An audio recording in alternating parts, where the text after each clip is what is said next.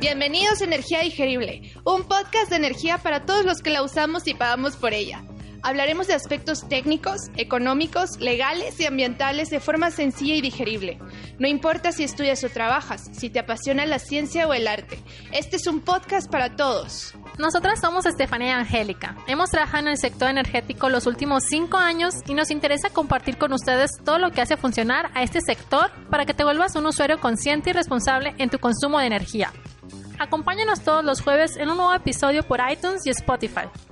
Síguenos también y contáctanos en nuestras redes sociales. Nos encuentras como Energía Digerible Podcast en Facebook e Instagram.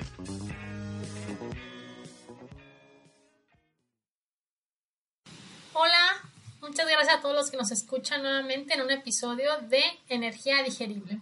El día de hoy vamos a hacer una cápsula informativa de energía y petróleo. Vamos a hablar de tipos de energía, y fuentes de energía, ya sea renovables, no renovables. Y finalmente vamos a tener a un invitado que nos va a acompañar con la parte de petróleo. Nos va a explicar los detalles de este importante combustible. Antes de esto, decidimos preguntarle a cuatro personas qué es la energía para ellas. Para mí sería la luz, la que ocupamos diariamente. Energía es lo que da vida. Luz actividad, movimiento. La capacidad de hacer un trabajo. La energía son eh, impulsos de fuerza que podemos generar con diferentes fuentes. Bueno, efectivamente, como lo mencionó una de las entrevistadas, la energía es la capacidad de realizar un trabajo. Para esto hay diferentes tipos de energía. Por mencionar algunas, la energía térmica es la que se mueve en los cuerpos a través del calor. También tenemos energía eléctrica, que es el movimiento de los electrones libres en un conductor. La energía sonora, que es la que vibra en formas de onda, en otras palabras, el ruido. Pero también hay otros tipos de energía, como la solar, que es la que proviene del sol, la energía eólica, que proviene del viento, y energía hidroeléctrica, que es la potencia del agua almacenada, por ejemplo, una presa. Esto es por mencionar algunas y es importante mencionar que cada tipo de energía tiene sus unidades respectivas y se estudian por separado, pero al final el consumo es en una misma unidad. ¿Y para qué usamos la energía? Pues la usamos para todo. Desde nuestro día a día que necesitamos trasladarnos o necesitamos energía eléctrica, o sea, luz para empezar nuestra mañana, para usar nuestra computadora, siempre necesitamos energía. No solo eso, sino para las industrias, la industria alimentaria, la agricultura, la industria del transporte, la manufactura, todos los servicios que nosotros obtenemos requieren energía. Es importante mencionar que la energía proviene de fuentes renovables y fuentes no renovables. En este caso vamos a empezar con las fuentes renovables, que como su palabra lo dice, son las fuentes que se pueden regenerar porque vienen de un recurso natural. La energía mareomotriz, por ejemplo, es la que se produce a través de las olas que son producidas por el viento. Esa fuerza de las olas se puede hacer energía. La geotérmica consiste en aprovechar el calor interior de la Tierra para tomar ese vapor que se genera en el interior y hacer mover una turbina y esta genera energía eléctrica.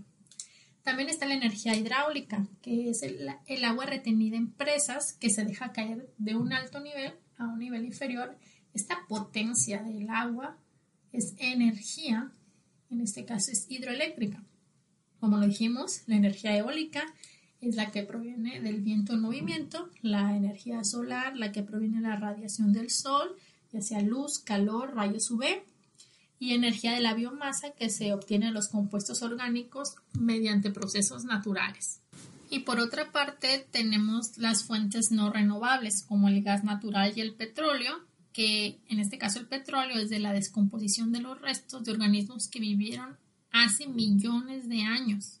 Esta sustancia que es líquida, oscura, aceitosa y de olor muy fuerte, o en otras palabras, el crudo, se puede usar si se llevan a cabo procedimientos químicos para producir gasolina, plásticos, fibras sintéticas y combustible. Para hablar este tema del petróleo, el día de hoy vamos a tener a un invitado. Él es Alejandro Mar.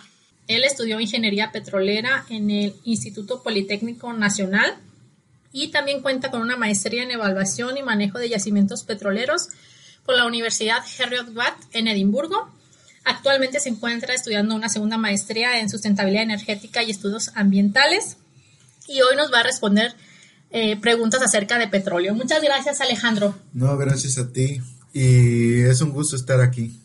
Gracias, entonces empecemos. Vamos a empezar con lo básico. ¿Qué es el petróleo?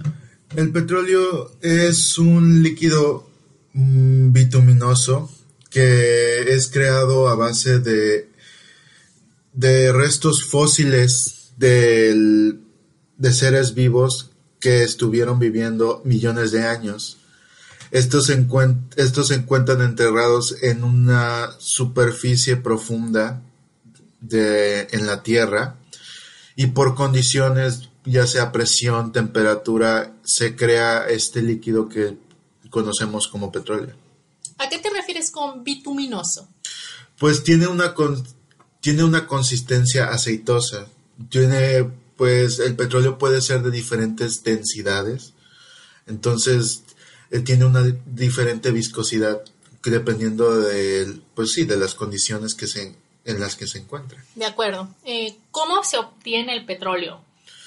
Pues informalmente la palabra que yo ocuparía sería taladrar, se taladra en la superficie en donde previamente sabemos que vamos a encontrar petróleo Eh, y por la misma presión que se ejerce el, fluido, el petróleo sube so- sobre una tubería hasta hasta la superficie, hasta donde nosotros estamos.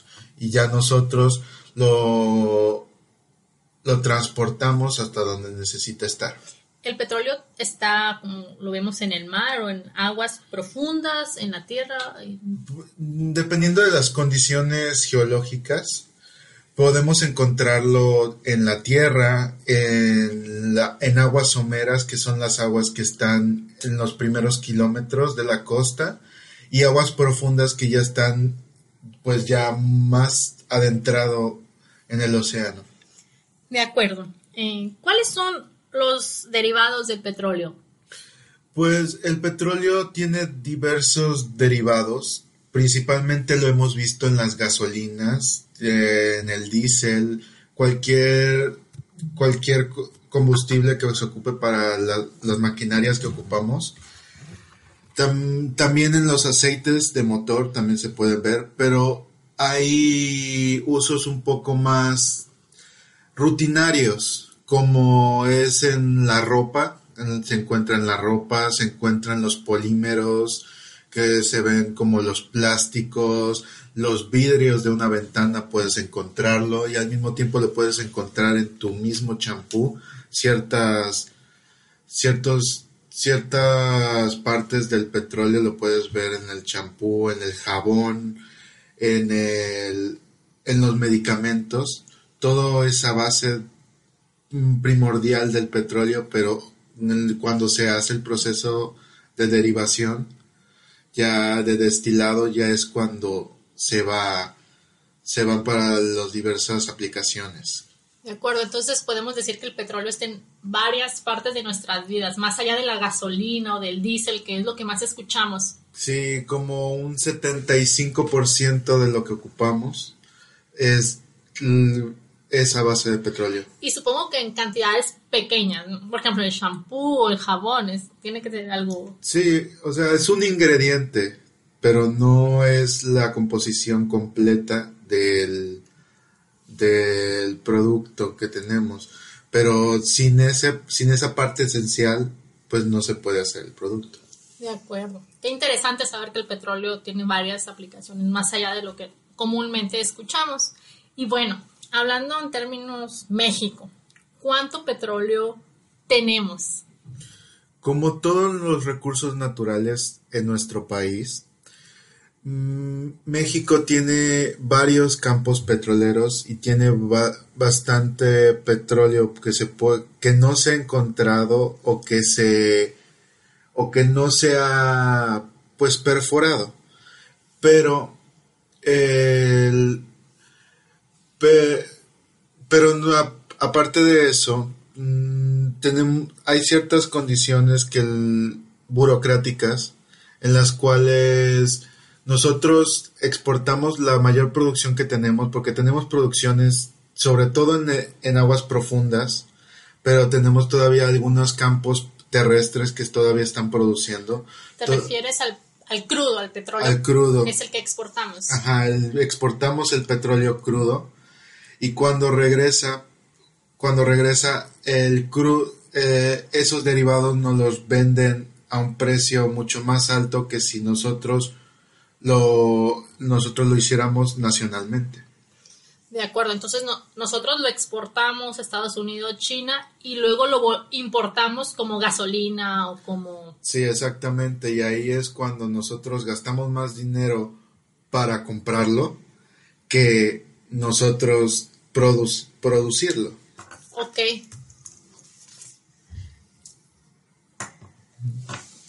¿Cómo ves esta situación de las energías renovables? Tú me dices que el petróleo es indispensable para nuestra vida, pero por el otro lado, los países como nórdicos, eh, europeos, ya están en una transición muy marcada. México es algo que, que queremos. Bueno, ¿cuál es tu opinión de esta transición?